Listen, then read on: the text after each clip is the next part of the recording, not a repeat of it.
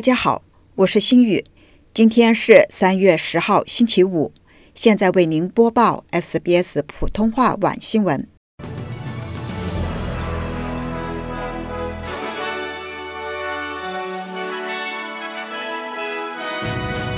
澳洲新报告接，机票价格从历史高位回落。全澳推四天工作制，还有多远的路要走？新州新冠病例上升，或标志新一轮传播开始。现在去土耳其旅游是否安全？澳人或最新建议。下面请听详细内容。澳洲竞争和消费者委员会的最新报告指出，航空公司的国内机票价格在去年的十二月达到了十五年以来的高点。到今年一月下降了三分之一，但是机票价格仍然比新冠疫情之前要高。目前所有类型的澳洲国内机票平均比二零一九年的时候高出将近百分之三十，而根据通胀加权之后，也有百分之十三的差距。不过，尽管价格高企，乘客仍然愿意为了出行而支付费用。这令航空公司的收入大增。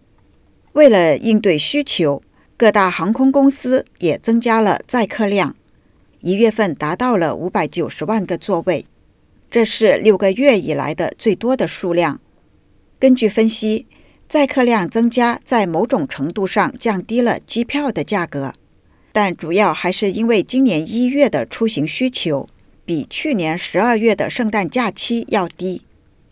澳洲联邦议会的一个委员会建议，在联邦政府的支持下，在一百比八十比一百的模式的基础上试行四天工作周，也就是说，员工在一周工作日用百分之八十的时间上班，保留百分之一百的工资，并保持百分之一百的生产力。拟议的试点将在各行业推广。并与澳洲的一所大学合作进行四天工作制，已经在澳洲和海外的企业成功试验。参与者报告了生产力的提高、工作和生活的平衡、健康和福祉的提升等等。参议院工作和护理特别委员会的主席波考克表示，在支持有护理责任的工作者方面，澳洲是一个国际异类。他说。我们正在为劳动力供应、工作者压力和性别不平等付出代价。他认为，为工作者提供更大的灵活性，实际上可以提高生产力。新州卫生部门表示，到急诊科寻求入院治疗的新冠患者人数有所增加。该部门称，这些增加有可能标志着新一轮传播的开始。在周四的最新周报当中，新州卫生部指出，仍然有一组高度混合的变种在传播。这些亚变种共享突变，在免疫逃逸或者是传播方面具有优势。维州也报告了每周新冠病例略有增加。澳洲在去年记录了超过两万例的超额死亡。研究人员将这些死亡主要归因于新冠病毒。一个月前，一场毁灭性的7.8级地震以及一系列的余震摧毁了土耳其和叙利亚的一些地区，造成了严重的伤亡。在土耳其，超过16万座建筑倒塌或者是严重受损。根据土耳其去年的旅游部公告。有将近十二万名澳人访问土耳其，这一人数几乎达到了新冠疫情之前的水平。那么，现在去土耳其是否安全？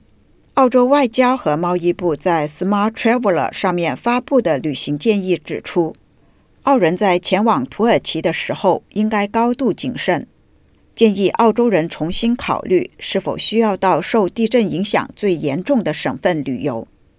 因为该地区可能会有反复发生地震的风险，并且在一些灾区，只有装载援助物资的汽车才能进入。余震仍然在发生，而且有可能会持续一段时间。因此，当局建议澳洲人与家人和朋友进行沟通，并且了解在发生地震的时候应该怎么做。最后，我们来关注明天全国各主要城市天气：珀斯晴朗，最高温度三十度；阿德莱德局部多云，最高温度二十六度；墨尔本晴转多云，最高温度二十四度。霍巴特多云，最高温度二十一度；坎培拉晴间多云，最高温度二十七度；悉尼晴朗，最高温度三十度；布里斯班中雨，最高温度二十七度；达尔文晴朗，最高温度三十三度。以上就是今天的 SBS 网新闻。想要收听更多内容，可以下载 SBS 电台应用程序。或登录我们的主页 sbs 点 com 点 au 前斜杠 Chinese。听众朋友，您不仅可以收听我们的新闻，现在还可以在 SBS On Demand 收看 SBS 中文电视新闻。周一到周五每晚八点半，让我们与重要的新闻资讯时刻紧密相连。